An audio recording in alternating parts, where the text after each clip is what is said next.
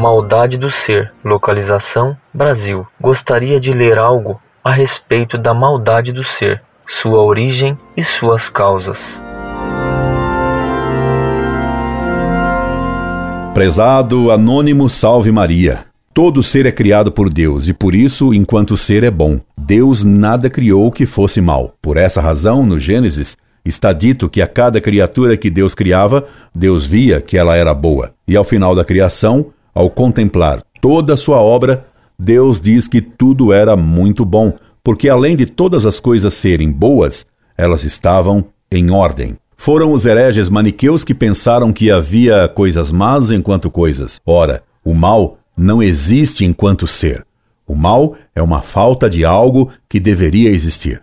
Por exemplo, se eu tivesse nascido sem olhos, isto seria um mal, porque todo homem deve ter olhos. Assim também, um buraco numa estrada é um mal, porque falta asfalto onde ele devia existir. Ninguém pode comprar um quilo de buraco, pois o buraco enquanto ser não existe. Você poderia me perguntar: e por exemplo, o veneno de uma cobra? Também ele é feito por Deus e é enquanto ser bom, tanto que ele pode ser usado para fazer vacinas. Mal é a falta de ordem. Na serpente, o veneno é bom e fruto do bom funcionamento do seu organismo. Em nossas veias, ele é mau pela falta de ordem. Ter orelhas é bom, mas ter uma orelha na testa seria um mal pela falta de ordem. Mal, então, é ou a falta de algo que devia existir ou a falta de ordem. Existe então o mal moral, que é uma falta de ordem nas ações. Há, pois, males morais, pecados que são ações. Por isso, há verbos maus: roubar, matar, caluniar,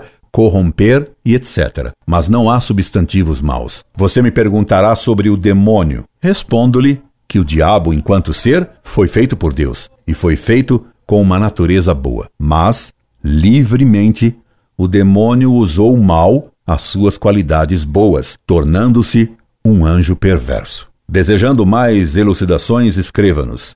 Incorde Jesus Semper, Orlando Fedeli.